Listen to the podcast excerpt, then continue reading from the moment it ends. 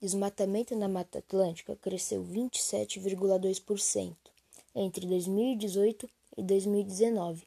Na comparação com o período entre 2017 e 2018, de acordo com o relatório de Atlas da Mata Atlântica, divulgado pela Fundação SOS Mata Atlântica e pelo Instituto Nacional de Pesquisas Especiais, INPE, o percentual corresponde a um total de 14.502 hectares. E no, e no período anterior foram desmatados 11.399 hectares.